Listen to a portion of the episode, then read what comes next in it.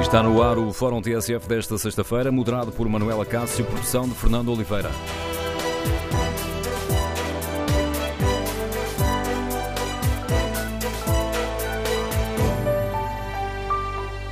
Bom dia. No Fórum TSF de hoje vamos tentar perceber se o Governo está a fazer o suficiente para ajudar a desenvolver o interior e se os partidos eh, da oposição têm dado o devido destaque uh, aos problemas das famílias e das empresas que resistem no interior. Queremos ouvir a sua opinião no Fórum TSF. O número de telefone é o 808-202-173, 808-202-173. Também pode participar no debate online, escrevendo a sua opinião no Facebook da TSF e na página da TSF na internet. Em tsf.pt uh, eh, há também um inquérito, está ligado à questão que debatemos no fórum. O Governo tem dado a devida atenção aos problemas do interior? Pode responder a este inquérito e, olhando aqui para os eh, primeiros resultados, 87% dos ouvintes responde não. O Governo não tem dado a devida atenção aos problemas do interior. Queremos ouvir a sua opinião. Isto no dia em que o Ministro eh, Cisa Veira está no Parlamento uh, para debater precisamente a questão da interioridade, os problemas do interior. E esta é uma, uma questão que ganhou destaque esta semana com por um lado, a remodelação do governo, por outro, com a apresentação do Orçamento do Estado. Com a remodelação, porque António Costa decidiu criar a Secretaria de Estado da Valorização do Interior, um cargo que é ocupado por uh, João Paulo Catarino, o antigo coordenador da Unidade de Missão para a Valorização do Interior e antigo presidente da Câmara de Proença Nova.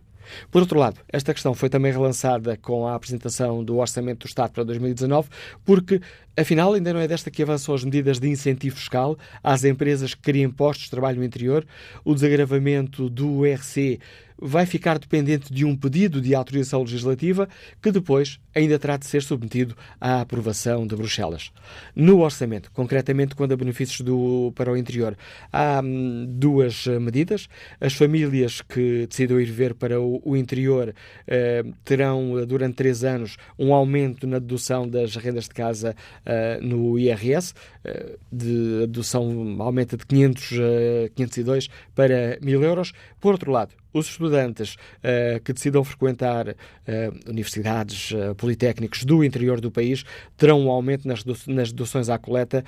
os 30% das despesas de educação, que já podem dizer IRS, aumentam em 10 pontos percentuais. Portanto, até agora podiam deduzir 800 euros, passam a deduzir 1000 euros. Estas duas medidas concretas do Orçamento do Estado para hum, apoiar uh, a deslocação de pessoas para irem viver uh, permanentemente no interior ou para irem estudar para o interior. Ora, com estes dados em cima da mesa, queremos ouvir a sua opinião. No dia em que o ministro Cisa Vieira estará no Parlamento para falar com os deputados um, do desenvolvimento interior, queremos ouvir a sua opinião. O governo tem feito o suficiente para que tenhamos uh, um, um, país uh, mais equilibrado com o desenvolvimento do interior? E os restantes partidos? Têm dado a devida atenção às famílias e às empresas no interior, ajudando a dar-lhes mais condições? Número de telefone do Fórum 808-202-173. 808-202-173. Queremos ouvir a sua opinião, o seu testemunho. Primeiro convidado do Fórum TSF eh, de hoje, o Presidente da Câmara da Guarda, Álvaro Amaro, que é o Presidente dos Autarcas Social-Democratas, foi também um dos principais rostos do Movimento pelo Interior, que apresentou propostas concretas para o desenvolvimento do interior. Bom dia, Sr. Presidente Álvaro Amaro. Como é que responde à pergunta que estamos a fazer um, aos nossos ouvintes? O Governo está a fazer o suficiente para ajudar a desenvolver o interior? Muito bom dia para si para todos os ouvintes do Fórum. É sempre difícil responder essa pergunta. Quer dizer, se eu quisesse entrar da política pela política, diria não, não está. Para ser totalmente sincero, não está este, e se calhar não esteve o anterior, se calhar não, de certeza o anterior, e o anterior do anterior, e o anterior do anterior. e é essa uma das razões a falta de políticas públicas muito ativas, muito fortes, ou como nós no movimento lhe chamamos, porventura, radicais, é que conduziram, inevitavelmente, a que o país tenha hoje este desequilíbrio estrutural. Os empresários têm feito uh, o seu trabalho, o Estado é que não tem feito o seu. E por isso, essas medidas continuam a ser. Bom, é, é melhor essas medidas, eu até diria, enquanto homem do movimento pelo interior e enquanto enquanto cidadão, enquanto político, eu aplaudo sempre que haja mais medidas, como aplaudi no tal passado. O governo anterior também tomou medidas e o anterior do anterior. Mas qual é o resultado final? E o que nós apelamos é para que se olhasse uma vez por todas ao resultado final de todas estas medidas, ele é um desastre. É um desastre hoje, e pior ainda, com perspectivas de um desastre maior no futuro. E o que o movimento quis fazer foi, num conjunto de personalidades, parou para pensar e disse aos políticos, não, como nós dissemos, não foi apenas um desafio para este governo, é um desafio a todos os políticos, a todos os responsáveis políticos ou partidários para, pelo amor de Deus, em nome desta causa, seja possível sentarem-se. É, em nome desta causa, que é nacional, não é uma causa do interior. Os equilíbrios estruturais do país geram, eh, de facto, disfunções, geram desequilíbrios, geram injustiças brutais e, e, por isso, por ser uma causa nacional, é que implicava que, e este é o meu desafio, eh, continua a ser o meu desafio, eh, eh, para resolver os problemas estruturais do país, do que se sente numa grande mancha do território, cerca de dois terços, é preciso uma terapia de choque. O interior precisa de efeito de choque. E um efeito de choque não é revolucionário, necessariamente é muito reformista. E para isso implica que os responsáveis políticos tivessem a coragem de se sentar à mesa e dizer assim, muito bem, isto muito mais do que ideológico é termos a coragem de acertarmos aqui, chame-se-lhe um pacto, chame-se-lhe o que se quiser, em nome destes territórios, com medidas muito radicais. Eu não vejo neste orçamento, por exemplo, qual é o papel do Estado em, eh, em incentivar as famílias, isso sim, que se desloquem com os serviços que o Estado devia deslocar para o interior. Porque esse é o papel do Estado. As empresas continuam a apostar. Felizmente, o que tem salvado o interior, ainda assim, são os empresários que, com grande capacidade de luta e determinação, bom, seguramente também as autarquias, porque fazem eh, muitas vezes um papel hum, fantástico, que não é até da sua exclusiva competência, mas fazem, e não estou a dizer isto por ser um, um, dos, um dos muitos autarcas que, que, que se importam e que, e que, e que fazem por isso, mas de facto a administração central e quem, e quem gera a administração central são os governos da República.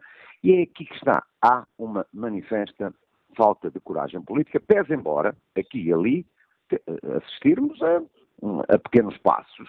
Foi assim no passado, repito, é assim no presente. Se me perguntar, aplaudem-se algumas destas medidas? Bom, então, se são alguns incentivos ainda que escassos, claro que aplaudimos, mas volto a dizer, isto só vai, como diz um amigo meu, isto só lá vai com essa terapia de choque. E a terapia de choque exige uma coragem política e uma capacidade de perceber que isto não é de esquerda nem de direita. Pelo amor de Deus, resolver os problemas estruturais do país nesta altura não é de esquerda nem de direita, é uma questão nacional.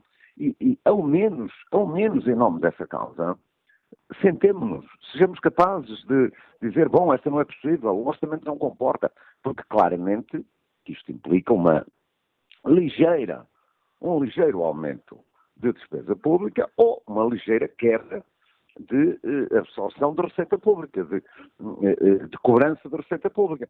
Pois se houver incentivos fiscais fortes, ou se houver incentivos ao nível da segurança social fortes, eh, para a deslocalização de empresas para a fixação de empresas. E isso é que é geradora de emprego. E emprego é que são pessoas no interior, porque grande, o grande problema é esse. E o Estado português a ter um, um, um forte impulso para isso, é natural que isso implique um ligeiríssimo aumento de despesa. Mas é um aumento de despesa ou uma diminuição da receita que é, eh, como dizem os economistas, é virtuoso. Porque é em nome de uma grande causa nacional. Este é o desafio e por isso cria-se uma Secretaria de Estado para a Valorização do Interior. Bom, qual de nós, responsavelmente, não deve aplaudir, e eu desejo as maiores felicidades hum, ao, ao Sr. Secretário de Estado, como é evidente. Eh, eh, mas não pode ser uma Secretaria de Estado que eh, apenas aponta como se foi na unidade de valorização para o interior. Está feito um grande e magnífico diagnóstico. Até, olha, nós até dizemos, até é demais. Quer dizer, mas que me importa a mim diagnóstico de 160 medidas? Nós queremos meia dúzia de medidas que sejam fortes, radicais impulsionadoras desta causa. Sr. Presidente Álvaro Amaro, agradeço o contributo que trouxe ao Fórum TSF, deixando-nos aqui um, ehm, algumas uh, reflexões para nos ajudarem cada um de nós a refletir sobre este problema. Que opinião têm os nossos ouvintes sobre, sobre esta questão? Bom dia, Luís Carneiro, é empresário, liga-nos de Severo do Voga. Sente que o poder político está a dar a devida atenção aos problemas do interior? Bom, muito bom dia ao Fórum. Uh, olha, eu penso que os políticos não dão atenção ao, interior porque pronto, a nossa capital é no litoral e eles estão centralizados no, no, portanto, no litoral. Ou seja, eles para se deslocar para o seu posto de trabalho não têm qualquer dificuldade. E se estamos a falar do, do interior, de um país como o nosso, em que transversalmente temos uma distância na ordem dos 200 e picos quilómetros, é um bocado irrisório. Só se fala em interior porque as acessibilidades são péssimas. E dou-lhe um exemplo concreto. A minha empresa está afiliada em Senhor de Boga, uh, os meus clientes que vêm do Norte, Sul, de onde quer que sejam, para chegar à minha empresa de uma forma, uh, vamos dizer, rápida e com algumas condições e segurança, têm que ir para a 25, que são logo portajados, mal saindo da A1 até sair para Senhor de Boga. Os que se enganam ainda vão sair ao nó das talhadas e levam com mais um porte em cima. Isto já para não falar de algum mercado espanhol que temos, que seria para a 25, para chegarem no dia da atividade, não só, só chegariam no dia seguinte, são protegidos ao longo da A25. Ou seja, o, uh, o problema do interior eh, era facilmente resolvido se tivéssemos acessibilidades com condições e alternativas. Eu não estou a dizer que quem quer ir para a 25 vai para a 25, mas devia haver uma alternativa condigna à 25. E não há. A única alternativa que existe à 25 é a antiga Nacional 16, que era é, é, portanto, a estrada dos anos 60, 70, que davam acesso ao nosso país. Isto é, é que faz com que o pessoa fale no interior. E é lógico que as pessoas, para se portanto, localizarem centralizarem e se deslocarem para o interior, têm que ter, digamos, condições de vida. E condições de vida também têm a ver com as acessibilidades. Portanto, eu penso que o problema do, do interior só é efetivamente colocado uh, devido às más acessibilidades que temos ao interior. E as que existem são caras.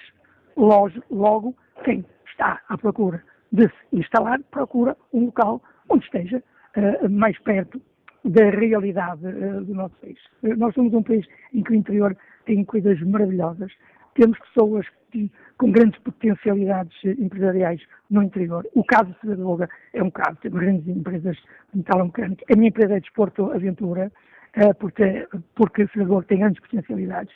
Mas eu noto que o cliente para lá chega e, ó Luís, para chegar aqui foi o carro dos trabalhos. Isto para não falar quando fazemos rafting no Rio Paiva, em Arouca. O cliente que vem de Lisboa disse, pá, isto foi uma, isto foi uma epopeia para chegar aqui. O mal do nosso país é que o interior está mal servido de vias rodoviárias. Para não falar que já não temos acesso de outras formas, nem ferroviárias. Eh, portanto, aí seria muito mais agradável. Por isso é que eu digo, quando se fala do interior, é um mal menor é um mal que os putos não interessam, não se preocupam, porque estão sentadinhos em Lisboa, perto do litoral, boas, boas acessibilidades. E por isso vamos continuar a ser um país com um interior de 200 km, 200 km em carro faz numa hora e meia, uh, portanto nós continuamos a ver que ir, ir, ir jantar uh, à Guarda ou ir jantar uh, a Vila Formoso, ou ir jantar a Bragança, ou ir jantar a Castelo Branco, ui, isso é muito longe.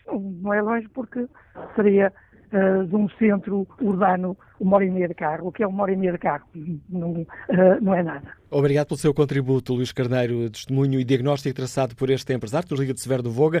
Seguimos viagem até à Guarda. Bom dia, professor José Coelho, bem-vindo a este debate. Muito bom dia, como está? Eh, cumprimento os ouvintes de, do fórum eh, e gostava, eu de facto vivo no interior, como, como, já perceberam, vivo na Guarda, trabalho numa cidade ainda mais pequenina, o Sabugal, eh, junto à Raia, e, e, e costumo dizer o seguinte, Parece que os políticos hoje estão à espera de milagres e fazem-se muitos debates. Ainda que há tempos na Guarda se fez um debate sobre a interioridade, ficamos pelo debate. Pronto. Uh, há 40 anos que eu estou à espera que a Guarda se desenvolva, há 40 anos que eu estou à espera que termos outras oportunidades aqui no interior e de facto não temos, e ficamos pelos debates e andamos sempre nos debates, mas o Dom Sancho I já sabia como é que isto se povoava. Aliás, basta irmos à história e vemos como é que o Sancho I fazia, não é? Uh, enfim, as, as, as, prerrogativas que dava aos, aos indivíduos que se localizavam aqui, pagar menos impostos, maiores facilidades no acesso a isto e àquilo. Portanto, a receita está descoberta há 800 anos. Claro que os políticos hoje não querem, não querem por uma razão muito simples. Os votos aqui são muito poucos. Agora, isto é uma coisa que se vai pagar muito caro daqui a 30 ou 40 anos. As gerações futuras vão ter problemas muito sérios a viver no litoral em grandes aglomerados e o interior deserto. Agora, eu dou-lhes um exemplo. Por exemplo, eu tenho um filho que estuda em Lisboa. Neste momento, ele vem a casa uma vez por mês, porque de facto as portagens, se vem de carro, as portagens são tanto em, valor quanto o, o gasóleo que gasta. Se vem de autocarro, demora 5 horas. Se vem de comboio, pode demorar 8 ou 10, porque a ferrovia é a mesma que eu conheço desde miúdo. Portanto, de facto, assim não há hipótese. Agora dizemos, vamos deslocalizar, vamos cativar empresas. Não, isto de facto assim não. Nem vale a pena. Este, estas discussões eu agradeço muito que se façam, mas já, quando é que há tempo se fez aquele debate na Guarda, eu tenho uns amigos em Lisboa que me diziam assim, ah, tal, vocês, afinal até estão muito bem, estão localizados muito pertinho de Salamanca, muito pertinho da fronteira. Pois, pobre com pobre igual a pobre, é que nós estamos, de facto, muito próximos da pobreza espanhola. Portanto, isto, de facto, tem que se repensar e tem que... Agora, é agir, porque debates e repensamentos, isso já estão. Já estamos cansados. Isto, de facto, tem, tem que, que levar volta e não é com, com boas intenções, porque isso discursos muito bonitos e politicamente corretos já não chegam. Era só, muito obrigado. Obrigado, José Coelho. E o Rui Lino, que é assistente social e que nos liga da Covilhã, partilha desta ideia de que isto tem que dar a volta. Bom dia. Eh, bom dia. Uh, sim, claramente, é esta situação que, que nós atravessamos no, no, interior do país, e eu, eu, falo da Covilhã, de Castelo Branco, uh, é uma situação que nos deixa aqui, nós que vivemos aqui, e que vivenciamos diariamente estes problemas do, do interior do país. Eu sou levado a concluir, e quando ouvi a apresentação do Fórum TSF, eu sou levado a concluir é que o Ministro Adjunto Cida Vieira, portanto, o que vai fazer hoje ao Parlamento, não é mais do que um número de entretenimento uh, para manter as pessoas do interior com alguma esperança na obtenção de, de alguns serviços que são fundamentais para a nossa vida e para a nossa manutenção nos territórios do interior, que depois, efetivamente, eh, não se vão, não se vão concretizar, porque é o que temos assistido eh, nos últimos tempos. Mas isto, isto é sucessivo, isto, é, isto vem, isto vem, isto parece sintomático dos governos dos últimos anos, é o que estes governos têm feito nos últimos anos, tanto seja o governo PSD-CDS como os governos PS, é, é, é dilapidar e é desrespeitar, desrespeitar constantemente o, o interior e, e, quem cá vive. Um, o que eu acho que, que, que, que, os nossos governantes se esquecem é que aqui vive gente. E aqui vive gente que merece um, o, o, mesmo respeito do que as pessoas que vivem no, no, na face litoral. Uh, e vive gente que tem deveres e que cumpre os seus deveres. E vive gente que tem os direitos. E, e, e estes direitos uh, não estão a ser uh, não estão a ser concedidos uh, na medida em que há imensos serviços públicos um, que, que, que, estão fechados e que vão fechando. Uh, portanto, não podemos continuar a ser privados do acesso a serviços públicos que são fundamentais para a nossa vida.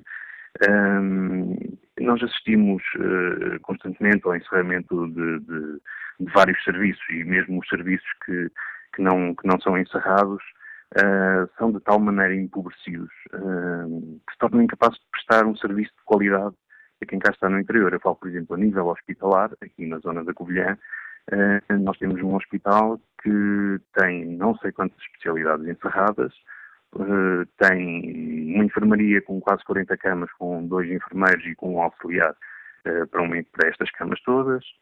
Um, exemplo mais recente e mais gritante, que nos vai privar ainda mais de mais serviços, é o exemplo do, do, dos CTTs. Portanto, apesar de ter uma empresa hum, totalmente privada desde 2014, por, por, por, por ordem da Troika, eh, é um serviço que eh, efetivamente presta um serviço postal universal de, de qualidade e de proximidade com as populações. Neste momento, aqui no Distrito de Castelo Branco, o que estamos a assistir é um encerramento de todas as estações CTTs que não têm um banco eh, CTT. Agora foi anunciado o encerramento da estação de Vila Velha de Rodão e, e, e de Belmonte. Um, e achamos isto, portanto, uh, completamente estranho e irracional quando se fecham uh, estações dos CTTs, se privam as populações do acesso a serviços básicos e fundamentais para as pessoas, mas ao mesmo tempo existem lucros de 27 milhões de euros e são distribuídos 57 milhões de euros em dividendos pelos acionistas. Portanto, é, há que denunciar, há que denunciar esta intenção dos CTTs de encerrar uh, todas as estações que não tenham banco CTT. Nós no Distrito de Castelo Branco vamos ficar, uh, assim sendo, uh, que este plano está em marcha, Assim sendo, nós no Distrito de Castelo Branco vamos ficar com quatro estações de CTT, eh, dispersas a nível territorial eh, com uma dispersão grande, portanto, uma, uma, estação na Sertã, uma no Fundão, uma em Castelo Branco e uma na Covilhã, e isto uh, leva-me a estar muito preocupado, principalmente com as populações mais envelhecidas, porque uma pessoa que eventualmente receba uma reforma e que vive numa aldeia isolada vai ter que se sujeitar ao transporte público, que, no interior, muitas vezes, na maior parte das vezes, é um transporte público de manhã para um centro urbano, depois um transporte público de regresso a casa desse centro urbano no final da tarde, e vamos ter que obrigar pessoas a deslocarem-se, muitas vezes sem meios, para levantar, imagino, uma reforma. Ou então vamos assistir à transferência destas competências dos CTTs para as juntas de freguesia e para os pequenos comércios que não estão de todo preparadas, nem têm vocação para prestar este tipo de serviços. Portanto, aqui neste caso concreto dos CTTs urge uh, ser feita a discussão uh, de maneira que seja revertida o mais rapidamente possível a privatização dos CPTs e que eles regressem à esfera pública de onde nunca deviam ter saído. Agradeço também o seu uh, contributo e, este, uh, e esta ideia que nos deixa aqui também, realçando a importância para as populações de terem as, uh, os balcões do CTT a funcionar.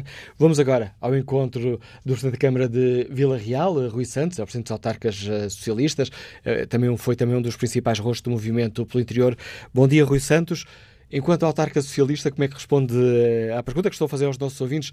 Este governo eh, está a dar a devida atenção aos problemas do interior? Antes de mais, muito, muito bom dia. Eu direi que os problemas do interior são estruturais. O diagnóstico está feito e refeito. Se todos sabemos que as assimetrias entre o interior e o litoral reforçaram-se nas últimas décadas, a responsabilidade não é deste governo em concreto, é de vários governos, diferentes partidos. Todos sabemos que o Estado e os habitantes foram saindo de mansinho eh, do interior, concentrando-se brutalmente no litoral, sobretudo na região ou na área metropolitana de Lisboa, eh, e que temos no país uma dificuldade. Que futuro tem um país em que 70% da população vive numa faixa de 50 km a partir do mar e nessa mesma faixa vivem 82% dos menores de 25 anos. Nessa faixa concentra-se 83% da riqueza produzida e eh, nesta área eh, estão 89% dos alunos universitários. E essa é a grande questão. Será isso, que... peço desculpa, Rui Santos, será isso que ajuda a perceber, e no início da sua, da sua intervenção explicou que isto não é um problema deste governo, é um problema de vários governos. Aliás, o seu colega autarca do PSD, Álvaro Amar, disse uh, basicamente a mesma coisa. Sendo que o problema é o facto de o interior, ou seja, aos 150 quilómetros que depois restam, tirando aqueles 50 do interior, uh, ou melhor, do, do litoral, têm pouca população, têm poucos votos e por isso o poder político importa-se menos? Eu julgo que o poder político nas últimas décadas foi fazendo algumas coisas. Só que aquilo que foi fazendo foi tarde e a mais horas. Repare, nós hoje temos boa qualidade de vida no interior. Uh, temos autoestradas, temos, em termos ambientais, uh, índices uh, fantásticos, temos uma densidade menor, não há trânsito ou não há tanto trânsito no litoral. O problema é que não há empregos. Não havendo empregos, as pessoas deslocam-se para o litoral. A grande questão é a questão da empregabilidade. Eh, e eu acho que este é o principal desafio de qualquer governo para alterar o estado de coisas eh, e, sobretudo, para alterar aquilo que todos verificamos relativamente ao interior. E esse é o desafio que temos que enfrentar, enfrentar com coragem e avançar. Eu julgo que este Orçamento de Estado eh, fica a meio termo entre aquilo que desejamos eh, e aquilo que receávamos. Acho que a Secretaria de Estado, recentemente criada para valorização do interior, é um bom indicador, eh, mas não temos ilusões. As medidas que hoje forem adotadas só têm reflexo daqui a um ano, daqui a dois, daqui a três, se calhar a quatro ou cinco legislaturas. Porque como disse, este é um problema estrutural. A falta de empregos permitem a fixação de pessoas no, uh, no interior e isso não se resolve com um estalar de dedos. E, portanto, há algumas medidas que me parecem interessantes, que constam do, do Orçamento de Estado. Uh, Parece-me que a indicação desta Secretaria de Estado, eu sublinho que é inédita, significa com certeza uma outra atenção para o, o interior, mas não tenho ilusões que de um ano para o outro tudo se pode alterar. Agradeço ao Presidente da Câmara de Vila Real, Rui Santos, ter também aceitado o convite para participar neste debate e neste olhar que lançamos sobre as uh, medidas que uh, têm sido tomadas para desenvolver o interior, sobre a falta de medidas necessárias para uh, que se reduza o desequilíbrio entre o interior e o, o, litoral, aqueles desequilíbrios estruturais que já aqui se falou no início da, do Fórum TSF. Queremos ouvir a opinião dos nossos ouvintes o governo está a fazer o suficiente para resolver, eh, ou melhor, para ajudar a desenvolver eh, o interior?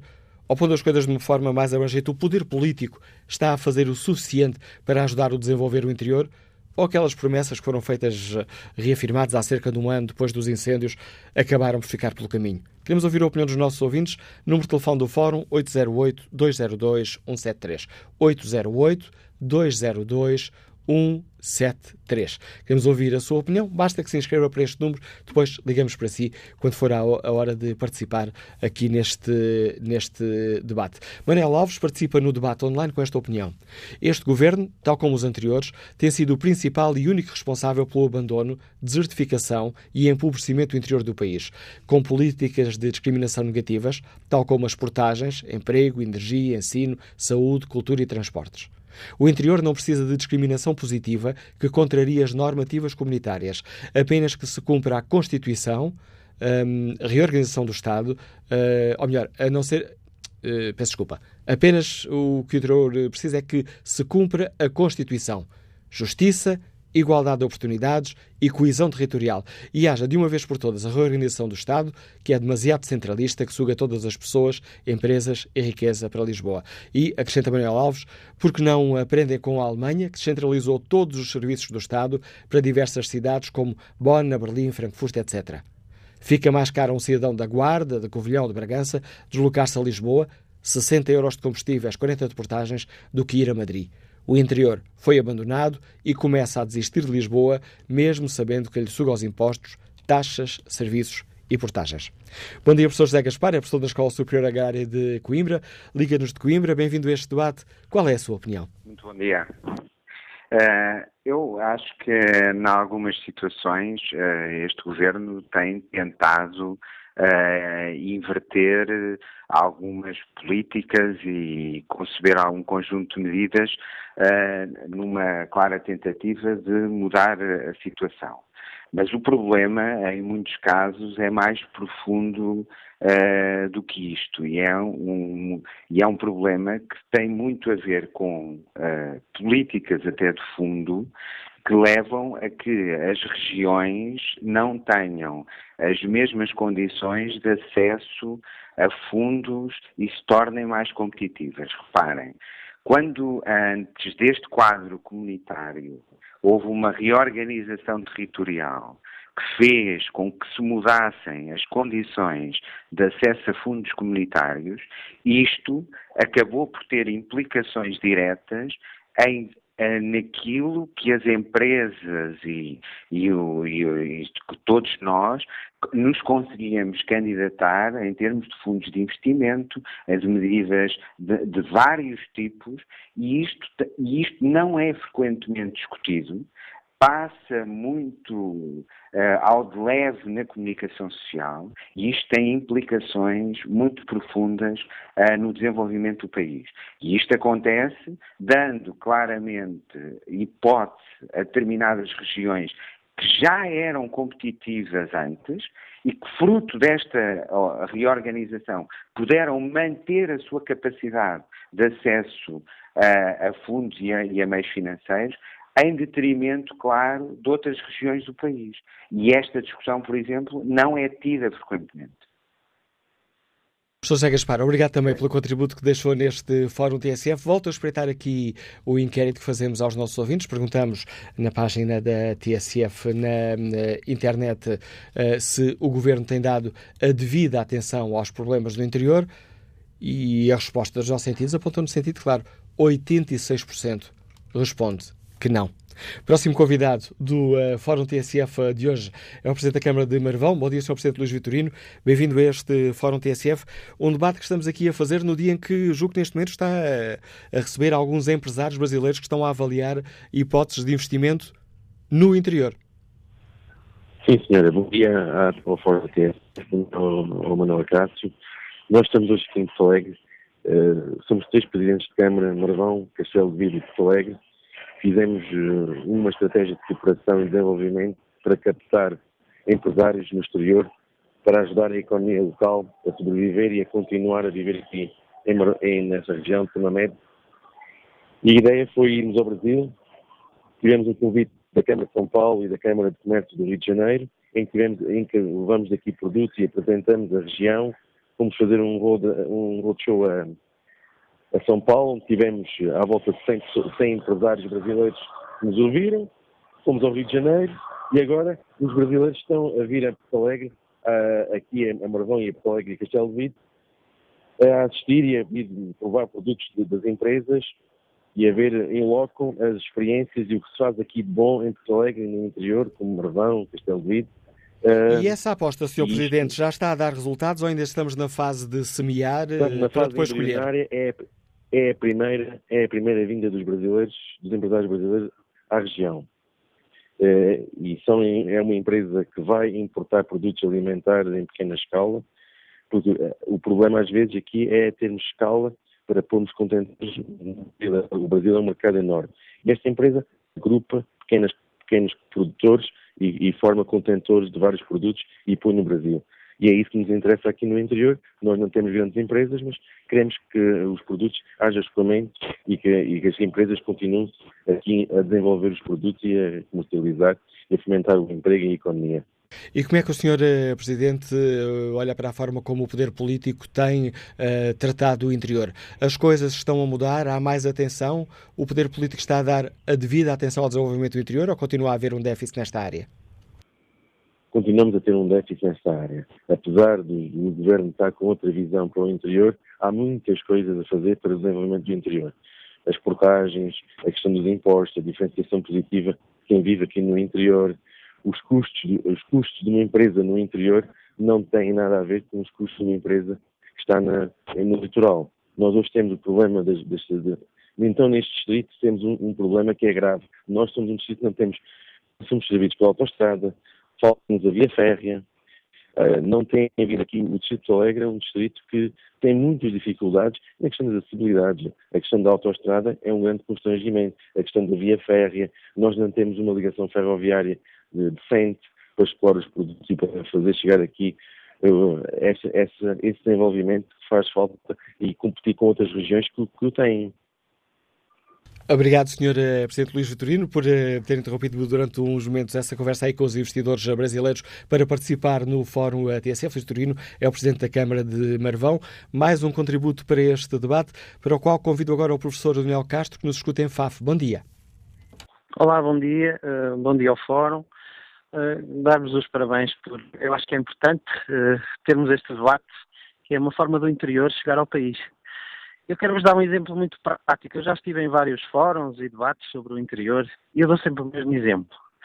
A portagem da A7 em Faf fica a um quilómetro e meio da porta da Câmara Municipal de Faf. Ou seja, nós temos uma, uma autostrada a passar mesmo muito perto do centro de Faf. Só que há uma diferença muito grande. Se eu virar à direita, viro para o litoral e vou até Vila do Conde e a ida e volta fica por 5 euros. Mas se eu quiser virar à esquerda e visitar a minha, a minha sobrinha que vive em Bragança, eu só em portagens e escutos deixo mais, deixo mais de 15 euros. Eu costumo dizer, o, o, o interior é um luxo. Ao preço, que, ao, ao preço que nós pagamos para ir ao interior, o interior deve, deve ser considerado, e desculpa-me a ironia, um produto de alto valor do nosso país, porque nós, para irmos ao interior, deixamos muito dinheiro na estrada. Isso é uma coisa muito prática. E acho que é um exemplo que nos ajuda a perceber a dificuldade que é resistir no, no interior, porque uh, é um assunto que diz, do, diz no, dia a dia. Eu aqui há, há quatro anos trabalhei em Ribeira de Pena. E na altura o secretário de Estado da Educação esteve lá num, nos encontros de Basto, que é um encontro de professores, E eu na altura disse-lhe, não nos querem aumentar o salário, não, não querem descongelar a carreira, deem-nos uma via verde ao menos, porque a autostrada é tão cara que eu, eu, eu, eu, só fazia uma viagem por dia na autostrada e essa viagem, ao fim do mês, eram 80 euros no meu salário que ficavam numa estrada, para fazer 20 e poucos quilómetros. É caríssimo. A estrada, as, as, as vias de acesso são caríssimas. Por muito que se queira desenvolver o interior, ao preço está, por exemplo, eu só dou este exemplo, podia falar de outras coisas, mas outros ouvintes já falaram. Só dou este exemplo. Para mim acho que é bem ilustrativo da dificuldade que é resistir no interior. E já agora só, só uma, uma achazinha para a fogueira. Ultimamente temos falado muito do, do novo aeroporto para Lisboa o que é que vão tirar a Lisboa? É que para nós, para nos darem uma via rápida, em Faf tiraram-nos os caminhos de ferro. Para darem autoestrada, tiraram hospitais, escolas, gostava de saber o que é que vão tirar uh, os senhores na Assembleia da República, o que é que vão decidir. Quando optarem uh, finalmente por um novo aeroporto para Lisboa, o que é que vão cortar em Lisboa? Vão cortar a Ponte Vasco da Gama? A Ponte 25 de Abril? É só este, peço desculpa por esta ironia, mas é, é o meu contributo hoje. Não tem nada que pedir desculpa. Fica a pergunta, é toda ironia de Leonel Castro. Uh, queremos ouvir a opinião dos nossos ouvintes. O poder político dá devida atenção aos problemas do interior. Estão a ser tomadas as medidas necessárias para desenvolver o interior? Queremos ouvir a sua opinião. O número de telefone do Fórum é o 808-202-173. 808-202-173. João Gomes é empresário, escuta-nos em Lisboa. Bom dia, qual é a sua opinião? Ora, bom dia, e bom dia, obrigado pela, uh, pela, por esta oportunidade. Olha, eu tenho ouvido, não só agora, como há muito tempo, que as coisas, uh, há um problema, o diagnóstico está feito. Ainda há pouco tempo, ainda, há momentos ouvi o Sr. Presidente da Câmara da Guarda falando nas 160 medidas. Pronto, parece que o diagnóstico está feito. Agora, o que se passa é o seguinte: ainda há coisas que eu nunca ouvi falar. Para pôr as pessoas no interior, é preciso casas. Para preciso casas, é preciso planos de, de PDM, de expansão demográfica, equipamentos, uh, uh, zonas industriais. Isso leva tempo a fazer. Eu penso que isso é uma das coisas que o governo, mais, mais as câmaras, do interior deviam consertar para, para pôr em movimento. Felizmente, há gabinetes de arquitetura competentes, nacionais, e isso é uma das primeiras coisas que se podia começar a fazer. Sem, sem, sem casas, sem equipamentos, não há nada. E, como eu digo e repito, pela experiência que tenho, qualquer plano de urbanização, de, de PDMs, plano de diretores municipais, como se sabe, demora muito tempo a fazer. Pronto, não quero dar mais tempo, mas é uma já chega que eu deixo que é para. para é mais um tijolo que nos deixa aqui para, para construirmos este tema. Obrigado, João Gomes, pela participação no Fórum TSF. Vamos retomar o debate já a seguir às notícias das 11.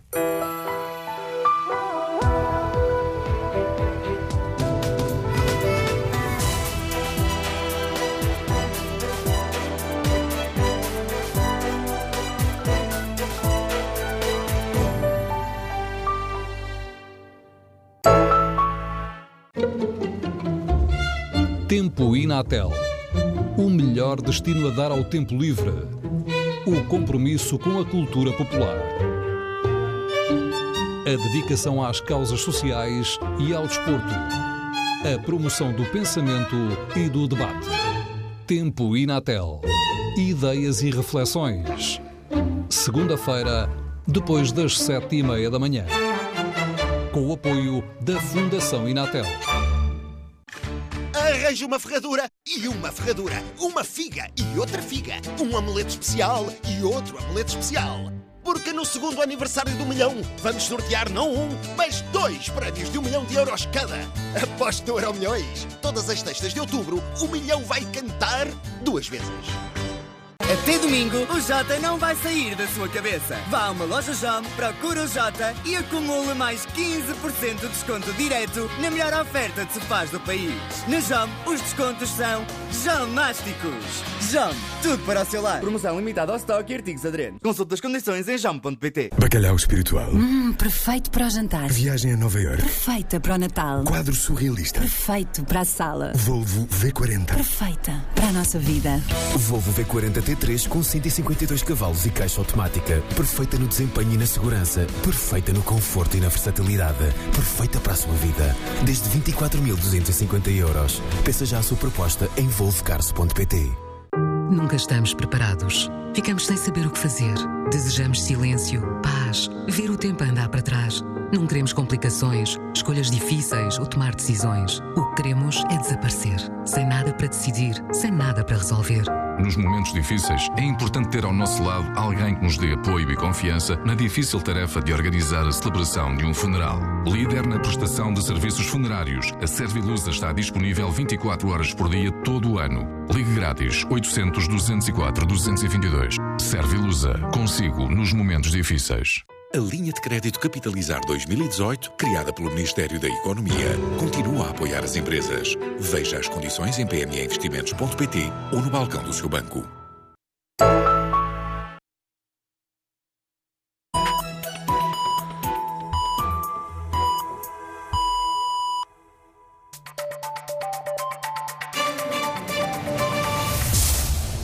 Bom dia, são 10h58, menos uma hora nos Açores.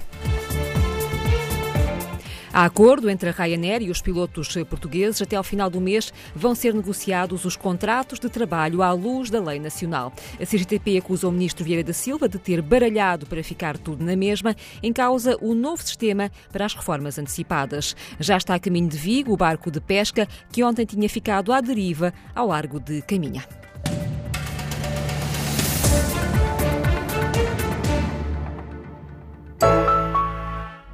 Podíamos passar horas a contar a história daquela marca única que constrói automóveis a pensar na segurança das pessoas.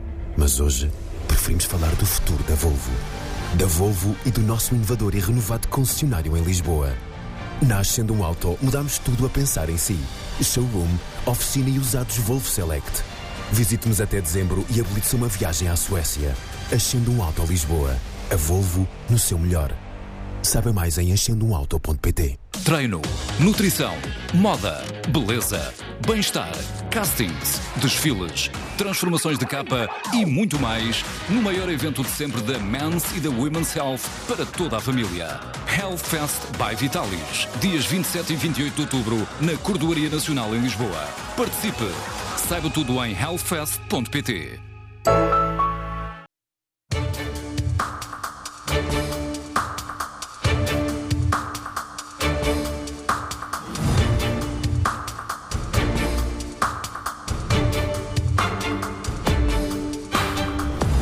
Uma manhã de sexta-feira, agora com temperaturas de 19 graus no Porto, 18 em Lisboa e 17 em Faro. Daqui a pouco o Fórum TSF em segunda parte.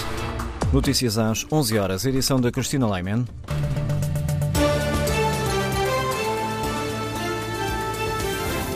Os pilotos portugueses chegaram a acordo com a Ryanair, anúncio feito em comunicado pela companhia aérea de baixo custo e já confirmado à TSF pelo Sindicato dos Pilotos. Antes do final do mês vão começar negociações sobre os contratos de trabalho, de acordo com a lei portuguesa, o que vai servir de base para compromissos quanto à antiguidade e transferência dos pilotos. Além dos pilotos portugueses, a Ryanair tinha já chegado a acordo com os pilotos em Itália e no Reino Unido. O responsável pelos recursos humanos da Ryanair sublinha em comunicado o progresso significativo significativo alcançado com estes acordos com os pilotos por parte dos tripulantes. A Presidente do Sindicato do Pessoal de Voo da Aviação Civil, Luciana Passo, espera que em breve seja também alcançado um entendimento.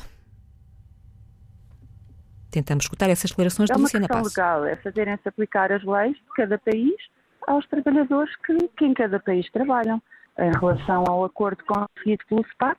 Uh, se conseguir um bom acordo, ficamos satisfeitos e, e aguardamos que, que, para os tripulantes de cabine se possa replicar o mesmo, um bom acordo. E espera que esse acordo chegue rapidamente? Eu gostaria muito. Eu gostaria muito, não vejo razão para não chegar.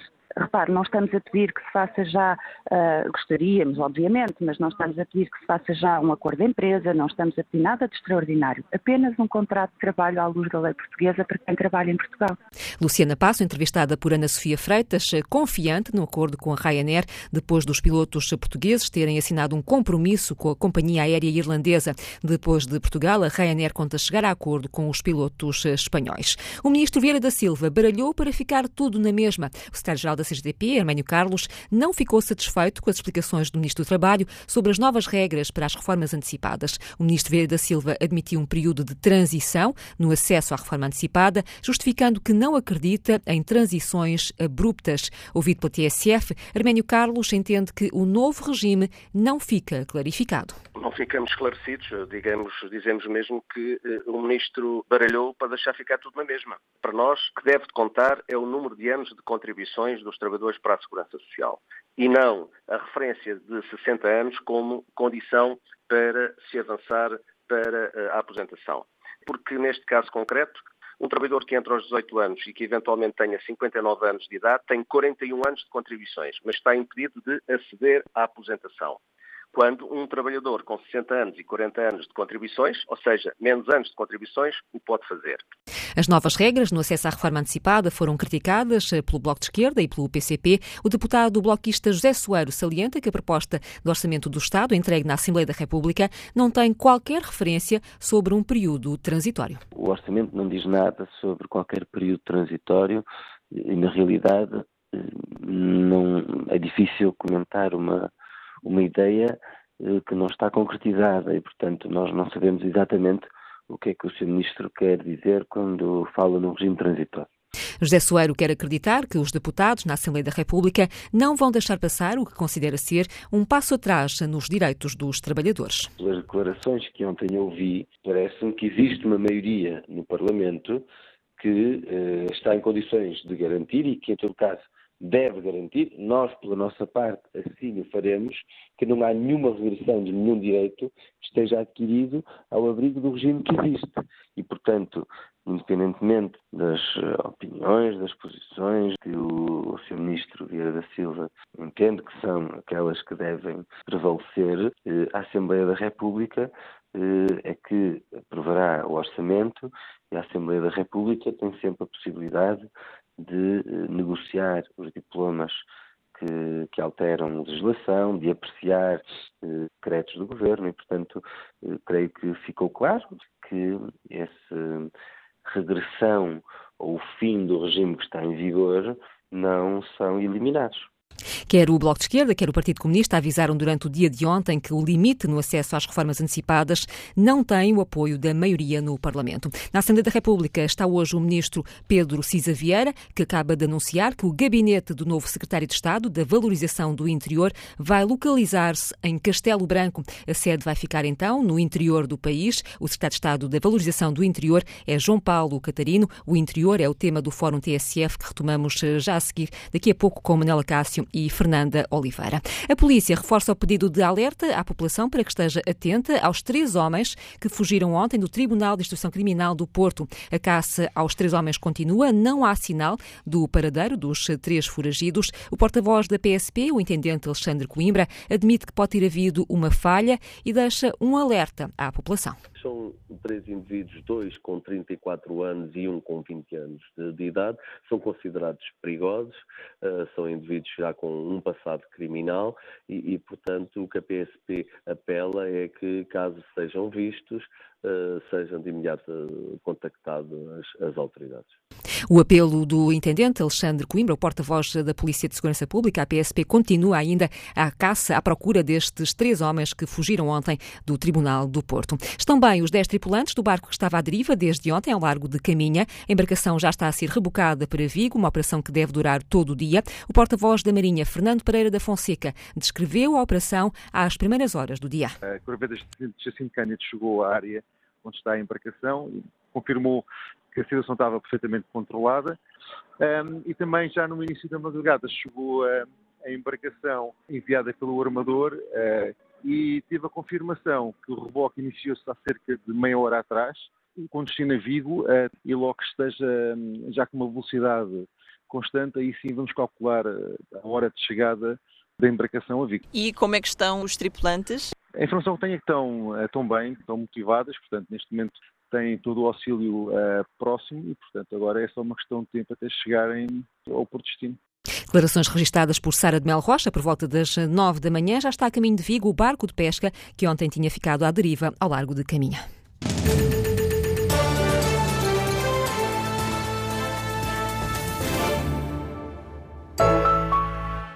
Ui, carro velho, sim senhor. É, sabes como é. Já só dava problemas, por isso decidi mantê-lo. Faz sentido. Esse carro estava mesmo a pedir a continuação daqueles barulhos estranhos do motor. É, foi o que eu pensei. E, e não sabes ainda a melhor parte. O quê? Só passa dos 60 nas descidas e continua a não cheirar a novo. Agora é que me convenceste. Bora não dar uma volta? Bora, queres não conduzir? Pode não ser. Não tem de ser sempre não. Pense nos seus desejos. Pense em sim. Conheça os créditos automóvel do novo banco. Há um que é para si. Sim, para si. Pense novo. Pense Novo Banco. 35% dos portugueses não vão ao dentista há mais de um ano. Não vão, mas podiam. Há uma nova forma de pensar a saúde e uma nova Medis que pensou no seguro dentário para todos. Medis Dental a partir de 10,5€ por mês, sem períodos de carência, questionário médico ou limites de idade. Medis faz bem à saúde. Medis, Companhia Portuguesa de Seguros de Saúde S.A. Não dispensa a consulta de informação pré-contratual e contratual legalmente exigida. Estudo realizado pela Medis em agosto de 2018 com 1.100 entrevistas representativas da população portuguesa. Custo mensal para uma pessoa segura com pagamento de prémio anual. Brilhos, estampados, texturas. É tempo de vestir a nova estação. De 11 a 21 de outubro, brilhe com as promoções especiais de outono e renda-se aos descontos até 80% nas grandes marcas. Vila do Conde Porto Fashion Outlet e Freeport Lisboa Fashion Outlet. O melhor de dois mundos, de norte a sul. Money Conference, o futuro do dinheiro. Uma conferência do dinheiro vivo, da TSF e da UI, com o apoio da Iberinform, da SAGE e da Audi, para debater os desafios da banca no Portugal 2030 e muito mais. Em discussão no dia 25 de outubro às 8h30, no Lapa Palace Hotel, em Lisboa. Saiba mais e inscreva-se já gratuitamente em dinheirovivo.pt barra conferência. No mundo dos negócios, existem sempre dois lados o lado de quem envia um e-mail e o lado de quem o recebe. De um lado, faz-se uma chamada, do outro, atende-se. De um lado está a empresa, do outro, os clientes. E se puséssemos esta ideia de lado e estivéssemos todos do mesmo lado? Com o Noslink Pro, empresa e clientes estão cada vez mais ligados. Conheça as soluções de marketing digital que vão aproximar a sua empresa dos clientes. E-mail marketing, SMS marketing, Messenger e muito mais. Tudo numa única plataforma. Ligue 16 999 ou vá a nosempresas.pt. Agora já pode fazer online o seu pedido de crédito habitação sem AIS nem UIS. Saiba mais e faça o seu pedido em bancoctt.pt. Este pedido de crédito dispensa trânsito, semáforos, filas, buzinadelas e qualquer outro tipo de atraso na estrada. Nesta primeira fase, dispensa ainda idas ao banco, pastas arquivadoras, agrafos e assinaturas. Deve ainda saber que pode fazê-lo em qualquer equipamento eletrónico com ligação à internet, mediante o acesso ao site bancoctt.pt, acedendo ao menu de crédito habitação. Banco CTT. Entramos em campo à segunda e à sexta com os jogos, os campeonatos e as histórias. Mais um jogo que foi muito bem preparado da nossa parte. Temos demonstrado isso mesmo, que a equipa tem crescido. Acho que nós tivemos o controle do jogo do princípio ao fim. TSF Futsal com Bruno Souza Ribeiro.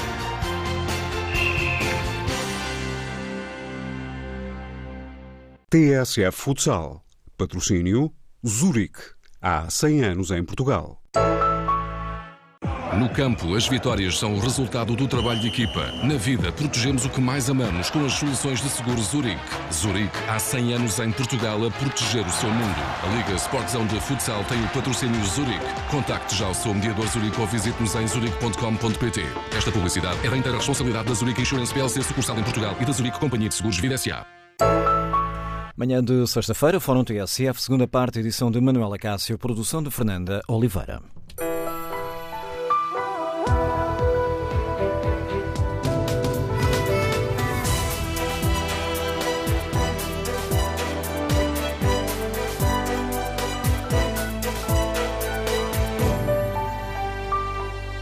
No dia em que o ministro Cisa Vera está no Parlamento para debater os problemas do interior, convidamos os nossos ouvintes a refletir sobre esta questão e perguntamos que avaliação fazem. O Governo está a fazer o suficiente para ajudar a desenvolver o interior? ou as promessas feitas depois dos incêndios acabaram, em boa parte, de ficar pelo caminho? E os eh, restantes partidos têm dado a devida atenção às famílias e empresas do interior? No debate online, Luís Laranjeira participa com esta opinião. Falta uma estratégia com uma visão de futuro para o interior de Portugal.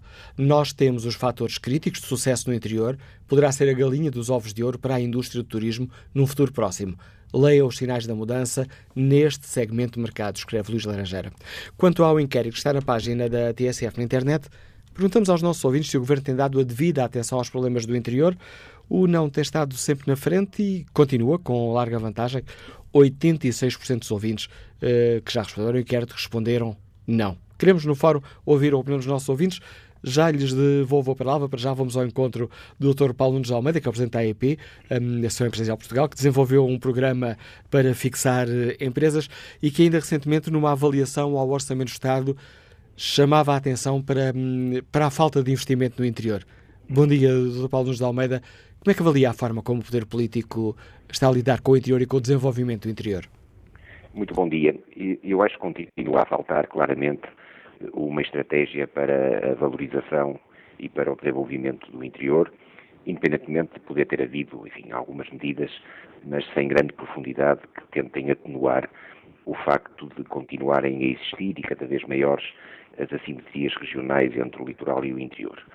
Há neste momento um sinal político, eu penso que esse sinal político é importante, a criação da Secretaria de Estado da Valorização do Interior, eh, e pode ser que através eh, dessa criação da Secretaria de Estado se possa de facto eh, criar uma verdadeira estratégia que pode inclusivamente beber informação sobre trabalhos que já foram feitos. Recordo que ainda há poucos meses o movimento pelo interior apresentou um conjunto de medidas válidas, embora medidas disruptivas e, portanto, medidas que de alguma forma poderiam eh, alterar o rumo dos acontecimentos.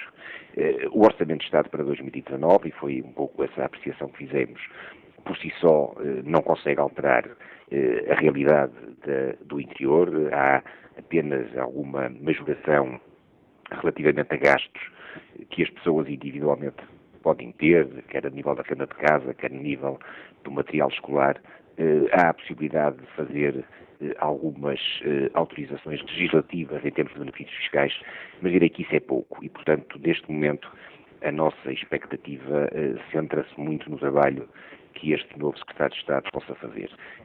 O que é que tem sido feito até hoje? Eu direi que os resultados surgem. Já agora, peço desculpa por interromper o seu raciocínio, antes porque falou também aí do, da questão do, do, orçamento e das medidas. O facto de, de não ter avançado, pelo menos para já, porque vai, será necessária uma, um pedido de autorização uh, legislativa no Parlamento e depois ainda tem que ser submetidas a Bruxelas. O facto de não ter ainda avançado, não ter ainda avançado as medidas de incentivo fiscal, nomeadamente com cortes no, no, no IRC, que podiam chegar aos, que podia ficar no 0%, uh, o facto de esta medida não ter ainda avançado uh, preocupa preocupa-os? Sim, eu acho que era preferível que já no Orçamento de Estado nós pudéssemos saber exatamente quais são as medidas em termos de benefício fiscal relativamente, aos quais, eh, relativamente às quais as empresas pudessem beneficiar. Isto porquê? Porque tempo é dinheiro e, portanto, significa que ainda vamos ter que aguardar por eventuais autorizações legislativas e, neste momento, há, como sabem, eh, uma, do lado de investidores, quer nacionais, quer estrangeiros, eh, há, Portugal está na moda e, portanto, todos os dias se decidem investimentos em Portugal. Aliás, eu direi que as assimetrias só não são maiores, porque, por um lado, tem sido feito um grande trabalho por parte das associações e dos empresários. A própria AEP, como já foi dito, tem neste momento um programa em especial para a região norte que faz o mapeamento e a caracterização de todas as zonas de acolhimento empresarial para que qualquer empresário possa decidir a melhor localização do seu investimento eh, e, portanto, terá que ser sempre o empresário a decidir e depois também o trabalho que tem sido feito pelas autarquias, que hoje, inclusivamente, concorrem entre elas naquilo que tem a ver com a captação do bom investimento. Portanto, isso efetivamente foi feito. Temos já hoje bons exemplos de empresas que optaram por ir para o interior, eh, porque efetivamente entendem que eh, a sua tipologia de funcionamento, eh, a proximidade, por exemplo, das regiões com maior pendor agrícola e que para determinados setores de atividade é importante, eh, também aquilo que tem a ver com a proximidade de alguns centros de saber que felizmente também se foram desenvolvendo por esse interior e, portanto, cada empresário, no fundo, quando toma a sua decisão, tem que olhar para uma grelha de oportunidades e as regiões do interior têm também que saber valorizar-se a si próprias. Os benefícios fiscais, obviamente, são importantes, não só para as empresas, mas também para as pessoas. Eh, direi que grande, um dos grandes fatores que normalmente o empresário tem em conta é a disponibilidade de recursos humanos qualificados e, portanto, tudo o que possa ser feito no sentido de incentivar e mobilizar as pessoas a poderem trabalhar no interior, o retorno dos jovens qualificados que emigraram e que este Orçamento de Estado aí sim contempla também uma medida que pode ajudar, não, não, é a única medida, mas que pode ajudar também ao retorno desses jovens qualificados, eu direi que são ativos que as regiões têm que ter.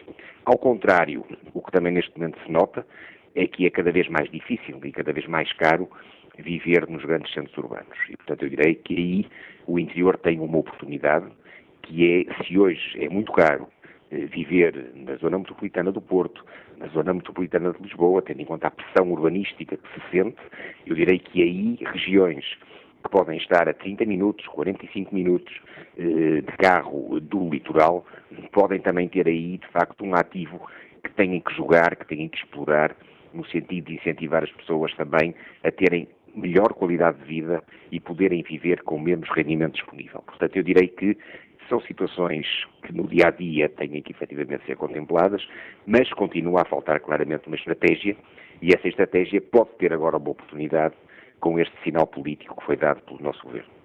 Agradeço ao Dr. Paulo José Almeida, que lidera a AEP, a Associação Empresarial de Portugal, Câmara de Comércio e Indústria, o contributo para este debate em torno do, da aposta ou da falta de aposta no desenvolvimento do interior. Vamos agora ao encontro de Maria Helena Pires, liga-nos do Olé, é tradutora, mas tem um alojamento rural. Bom dia, Maria Helena Pires. Sim, bom dia. Bom dia, olha, eu estou ligando daqui do Algarve. Eh, aqui no Algarve vivemos uma situação em que nós, os locais, somos prejudicados visto ao, a especulação imobiliária e tantas atividades de luxo que existem, enquanto nós, que estamos no interior, estamos ficando assim para trás, não é? Mas, no fundo, eu queria aproveitar esta oportunidade e chamar a atenção ao senhor Primeiro-Ministro, à Assembleia da República, a todos os meios eh, nacionais, que a nossa Constituição portuguesa. Estamos todos iguais, somos todos iguais, tanto do interior como da, da, da, do litoral. E o problema nosso é que as pessoas do interior necessitamos sempre capitais próprios para para aceder a fundos como o PRODER, o FEDER, é, uma série deles que existem e funcionam com reembolsos, não é? Mas há muita gente que queremos investir e fazer mais, mas não temos capitais próprios para iniciar. E então, se, é, por exemplo, fez, se fez o, o EFRU para o desenvolvimento e recuperação urbana das vilas, mas não existe neste momento uma, uma linha de crédito bonificado em que nós, os locais, acedamos com facilidades de juros para recualificar as ruínas, por exemplo, eu, tenho um alojamento local da minha casa da minha avó que que tenho e, e vivo disso e quero ampliar ampliar a, a vizinhos estão a vender ruínas e já me informei e dizem eh, sim, tem eh, a, a Proder, FEDER, tudo isso, mas não temos capitais próprios. E então eu queria fazer, a chamar a atenção que aqui no Algarve não são todos ricos. O litoral sim está rico, mas o interior está pobre e nós que estamos no interior não somos ricos. Necessitamos uma linha de apoio, de acesso ao crédito bonificado, mas que seja para a criação de emprego e para a reabilitação urbana e não para a especulação imobiliária, porque neste momento o que estamos a viver é um, uma especulação imobiliária terrível e não interessa. O que interessa é a, a requalificação do ambiente, a, a, os recursos renováveis. O, a, o está fazendo um trabalho excelente nesse sentido. E temos também outro problema aqui. O, a rede móvel de, de, internet, não temos internet. O interior todo, se a gente quer instalar internet ou ter telemóvel em qualquer sítio, há sítios que apanham a rede, outros não. A Anacom eh, eh, licenças para abrir e localizar mais pontos de, de, de telemóveis, de, de rede pública. E tudo isso faz um problema em que as empresas não, não vão. Estamos em, sendo desfavorecidos. E, é, e temos um problema de segurança pública.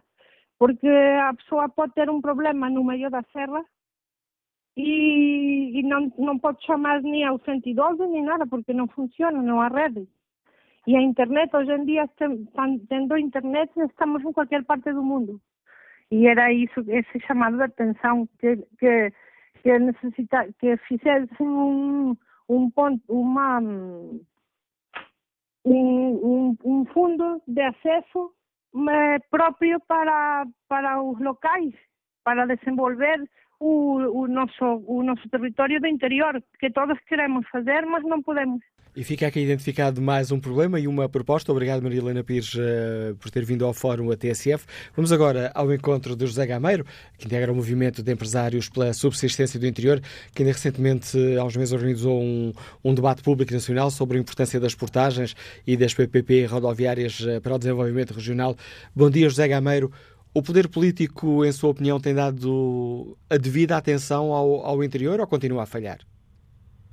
Uh, bom dia. Eu não sei se me posso repetir em algo que já foi dito, mas como não estou a acompanhar a emissão de, de, de perto, uh, de qualquer maneira vou fazer uma, uma, estruturação mais ou menos daquilo que, que, que, eu teria para dizer sobre o interior. Desde logo agradecer a oportunidade uh, e dizer muito claramente que chegamos a um ponto em que temos que considerar o interior território de oportunidade. E, temos que fazer esta, esta consideração para quê? Para um, provavelmente começarmos a desenhar o nosso próprio caminho, uma vez que não temos tido a atenção necessária de quem uh, subentende sobre o território.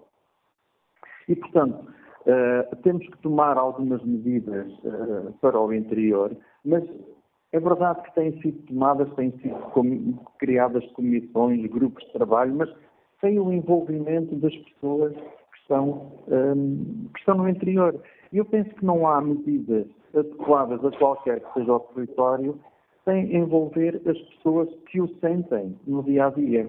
E, portanto, não adianta fazer medidas, medidas de impacto, de impacto uh, posterior, sem ter em atenção essa, eh, eh, essa questão.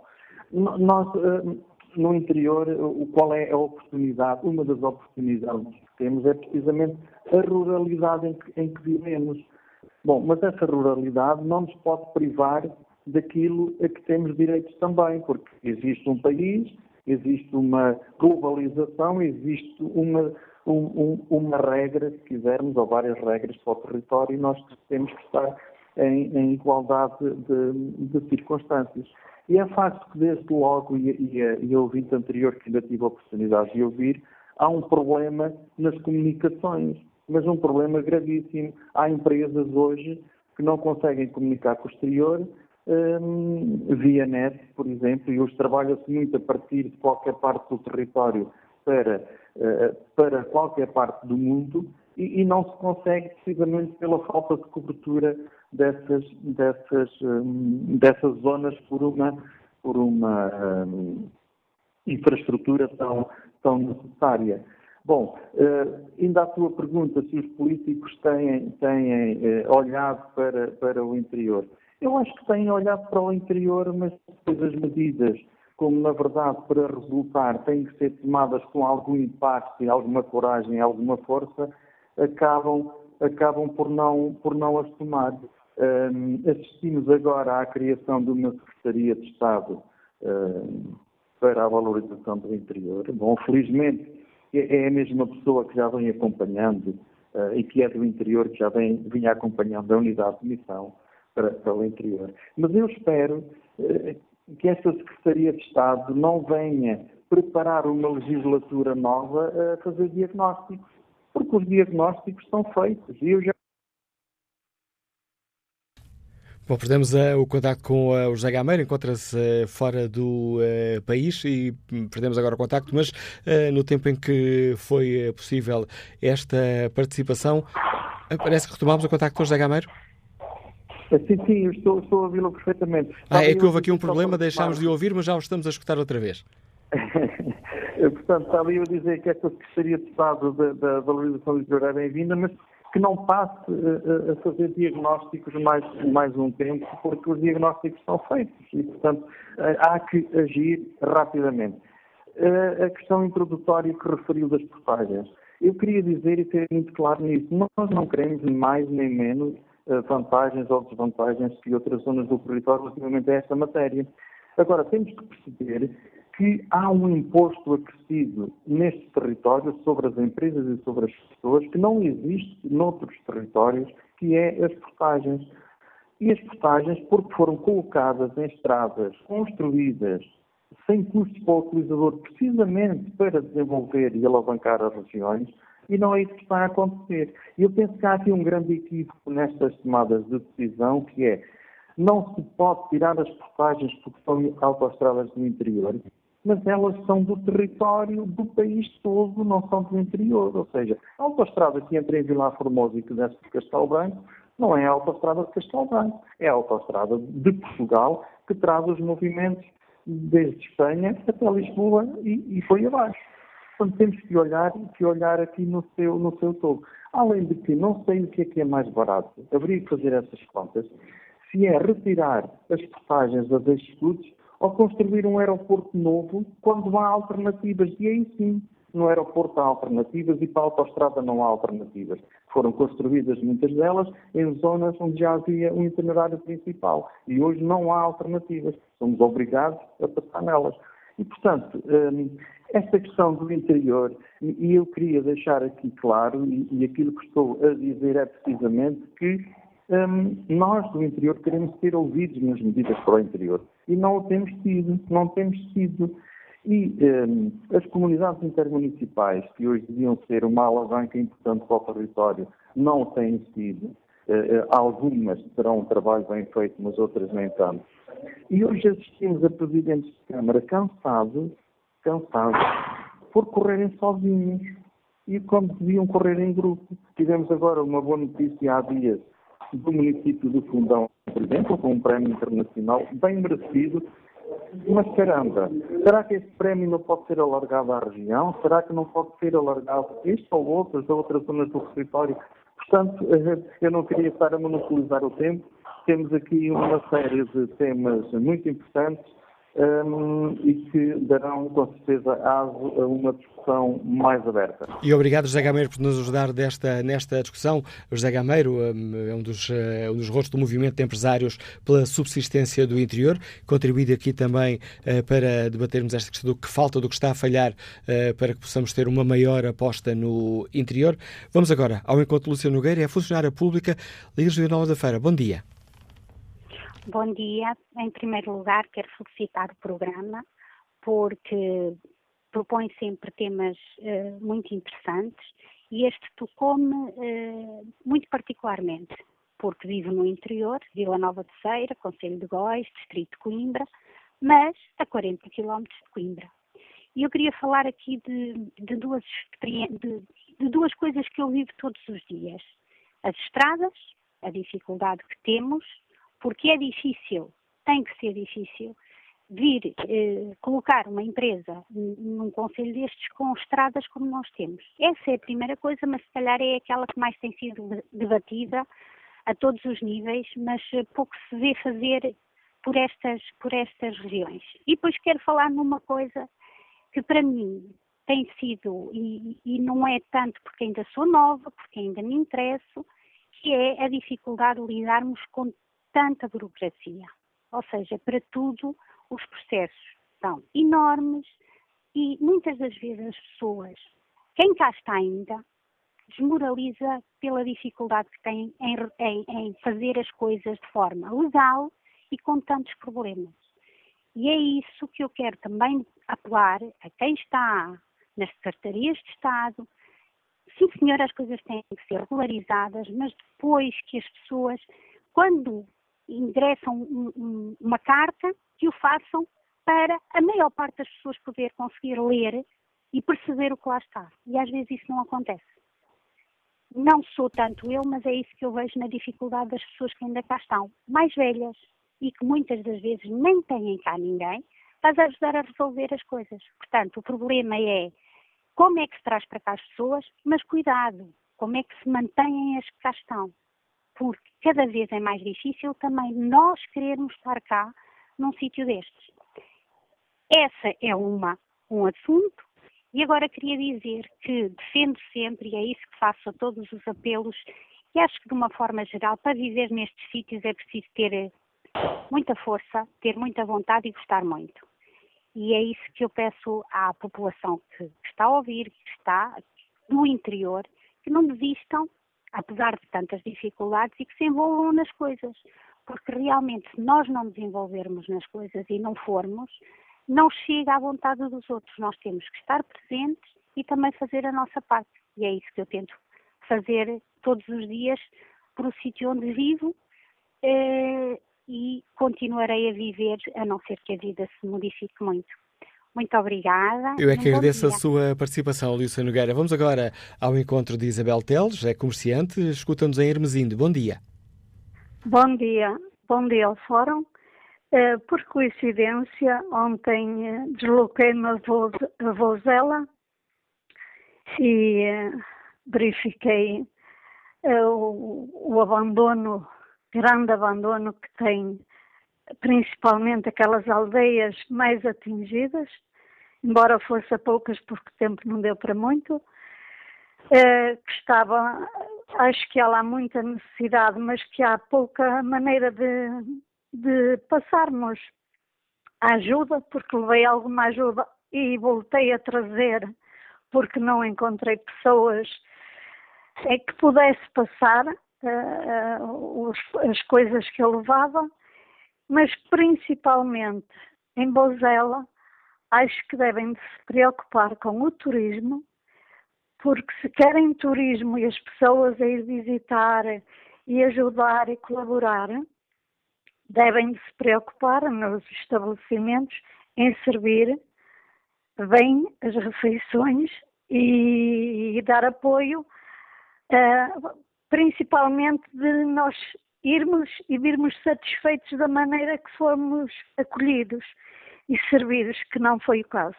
É mais um contributo para este debate que nos deixa Isabel Teles. Vamos agora até a Mirandela, a escutar Anter Gomes, é microempresário. Bom dia, bem-vindo ao Fórum TSF. Como é que a partir de, de Mirandela se olha para a forma como o poder político uh, lida com o interior? Uh, muito bom dia ao Fórum, de Samuel Cássio. Eu vou ser muito rápido. Nós somos uma microempresa situada em Mirandela, como disse bem, que vivemos com as dificuldades de toda a gente e temos um problema chamado crescimento. Ou seja, uh, nós conseguimos aqui, com, com tripas de coração, fazer o contrário que aquilo que estava a acontecer há uns anos.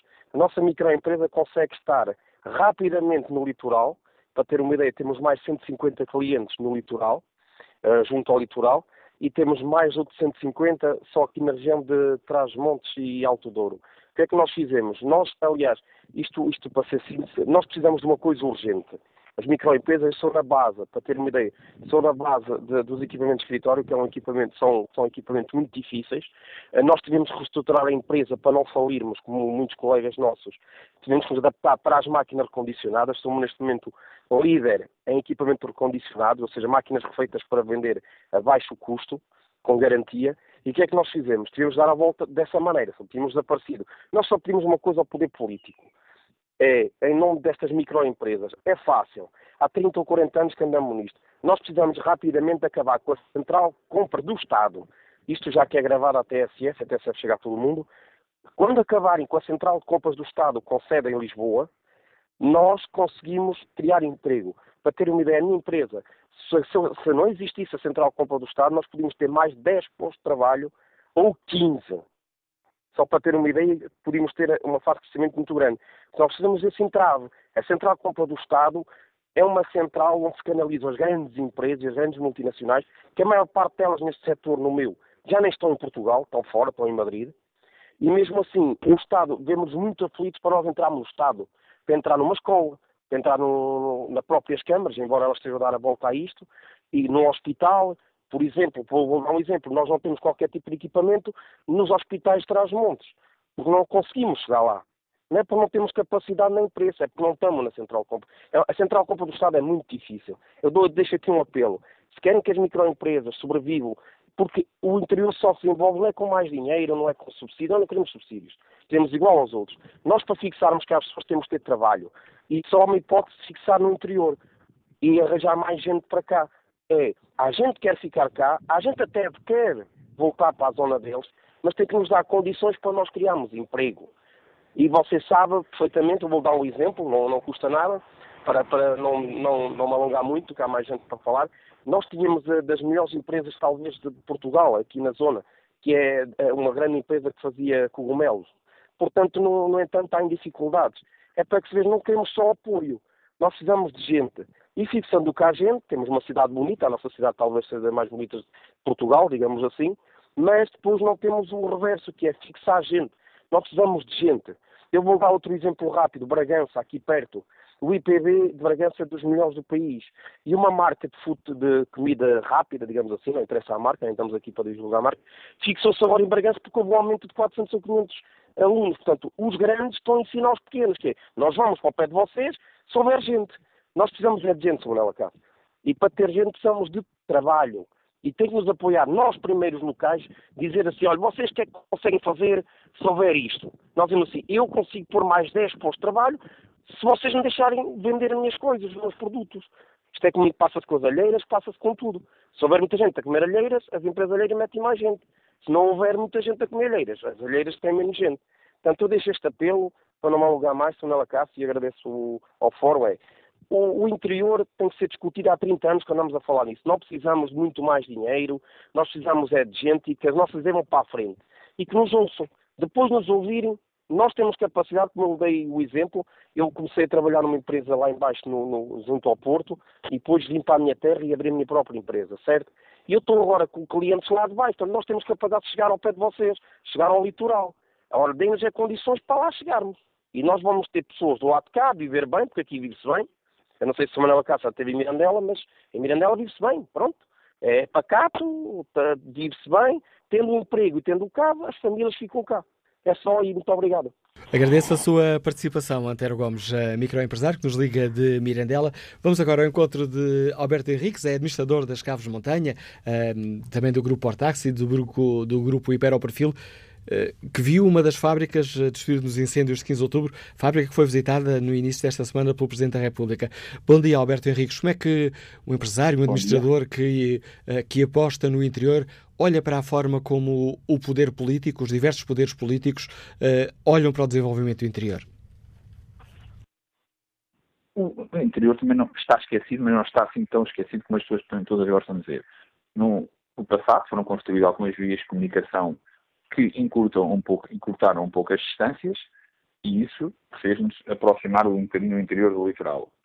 Depois, existem dois pontos de vista, dois pontos de vista que se pode para ver a situação. Situação do ponto de vista do empresário e situação do ponto de vista do funcionário, do residente no interior. Do ponto de vista do empresário, estão começar a aparecer medidas que realmente ajudam e promovem o investimento no interior.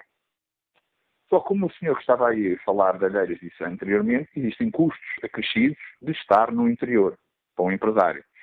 O custo da deslocação, claro que o Primeiro-Ministro pode sempre dizer que uma pessoa esteja em Castelo Branco está mais próximo do mercado de 50 milhões, que é a Espanha, do que do mercado, do que do mercado português. Mas, na prática, há uma resistência grande e um nacionalismo grande em Espanha e exportações, nós exportamos muito para a Espanha, temos uma sucursal em Espanha, mas não é não se, não, não se entra no mercado com, com a mesma facilidade que se entra no mercado português. Ponto, mas realmente começam a existir alguns incentivos, então fala-se de incentivos fiscais, fala-se, existe algum Portugal 2020, tem alguma majoração para ter outros conselhos, nós aqui no Fogo houve aqui um pós-investimentos nas zonas do Fogo. Agora, as empresas não trabalham sem pessoas e as empresas querem ter os melhores, os melhores recursos. E, eu, e para ter os melhores recursos, tenho que pagar mais, mas às vezes o dinheiro não chega. Uma pessoa que tenha, tenha um aluno que tenha saído do interior e tenha se formado em Lisboa, numa grande faculdade, um bom aluno, vai ser assediado por empresas de, de vários ramos em Lisboa. Mas como é que o convencemos a voltar para aqui? Essas, essas coisas que vocês dizem, qualidade de vida, qualidade de vida é uma pessoa é feliz. No entanto, uma pessoa no interior tem, tem muito mais desvantagens que uma pessoa no litoral. Nós não temos, os nossos funcionários têm que se deslocar de carro, porque não há, não há uns serviços de transportes públicos eficientes para isso, isso já não se, e não se justificam, provavelmente. E, eh, não estou, não estou a dizer que temos que os ter. As, as, nossas mercadorias para cá chegarem são mais, uh, podem, ser mais, podem ficar mais caras, para saírem daqui são mais caras, porque o governo resolveu tributar mais os transportes, os impostos indiretos, em vez ser impostos diretos, vai incidir sobre, sobre o custo do combustível e dos veículos. Por outro lado, um funcionário para vir trabalhar aqui, por exemplo, em Oliveira de Frades, um, funcionário que ganha da Aveia gasta 250 euros ou 300 por mês. Um funcionário mais perto, aqui pode não haver mão de obra suficiente. E depois há mão de obra qualificada. O que, as pessoas têm que, no interior, não têm o acesso à cultura do que têm no litoral. Se o senhor quiser ir ao cinema a um cinema na zona de, numa zona interior, vai ter que se deslocar 30, 40, 50 quilómetros. O senhor, se quiser ir ter, um outro, ter acesso a, um, a um médicos bons, não, não os tem. Se o senhor for parar ao hospital de Vozela ou for parar ao, ao Hospital Santa Maria, tem probabilidade de sobreviver diferentes. Se o seu filho estudar numa, num colégio uh, em Lisboa, tem uma probabilidade, tem uma probabilidade, tem, vai ter um, um, tem um determinado, uma determinada networking, se estudar na escola aqui, vai ter outra networking. Não quer dizer que não chegue lá, mas é mais difícil. Portanto, as pessoas, de uma forma geral, para virem para o interior, têm que ganhar mais dinheiro. Os funcionários de uma, de uma empresa têm que ganhar mais dinheiro, tem que haver uma compensação para que os funcionários das empresas, não só as empresas, mas principalmente os residentes, residam porque eles pagam impostos como os outros e não têm acesso às mesmas coisas que têm os outros. Nós pagamos os transportes públicos de Lisboa, mas os nossos funcionários, se forem uma vez por ano alguns a Lisboa, é muito. Portanto, a eles não lhes faz diferença nenhuma se, se pararem os barcos, se pararem os comboios, para eles é indiferente. Em termos de apoio político, qual seria a área essencial onde os políticos poderiam ajudar as empresas que investem no interior a, a criar riqueza? As empresas. As empresas até acho que estão a começar a ajudar. E há áreas onde esse apoio poderia ser reforçado? Eu acho que temos que incentivar as pessoas a viver, a vir, viver para o interior, para as empresas também se poderem desenvolver, porque não, não, não abre empresas sem pessoas. Neste momento não há pessoas para trabalhar criar 100 postos de trabalho, eu, quando eu sou presidente da Câmara, assim, vamos abrir uma fábrica assim que eu não abra, porque senão vamos andar aqui, você não tem gente para trabalhar, como é que você vai abrir? E esse problema que acabou de identificar é um problema muito mais complicado de resolver. Como é que se atraem pessoas para o interior? Claro, o, o atrair para o interior. Se o senhor, o senhor vive aonde? Setúbal. Sim, senhor. Uh, o senhor quer viver para o Mogador? Não tenho emprego?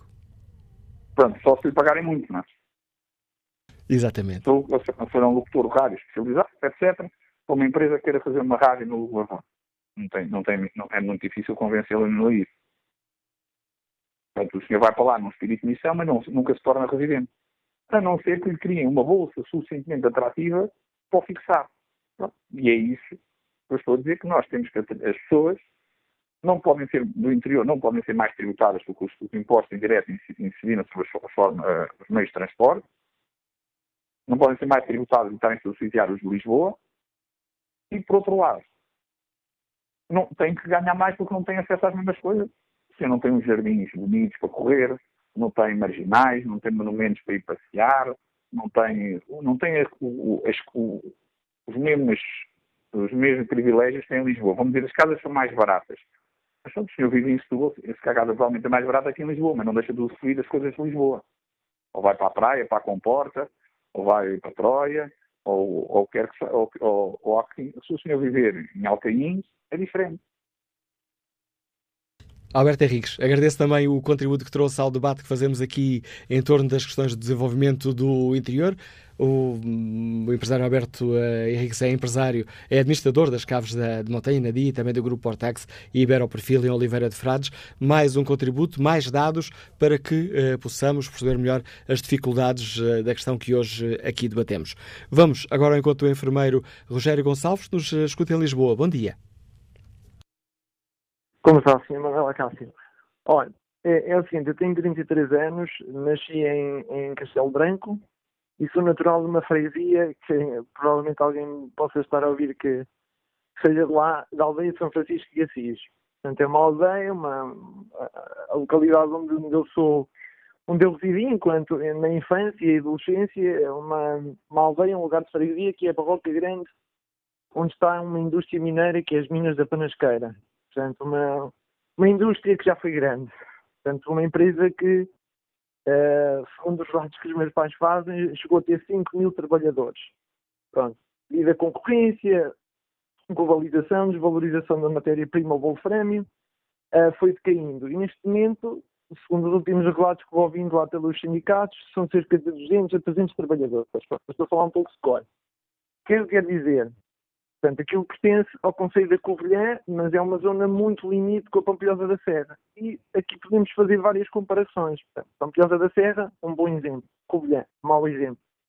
Uh, ainda há relativamente pouco tempo entrei em contato com o vereador da Câmara, um senhor uh, Soares dos Reis, uh, é o, o, o sobrenome do, desse senhor, em que haveria uma proposta para valorizar as aldeias mineiras.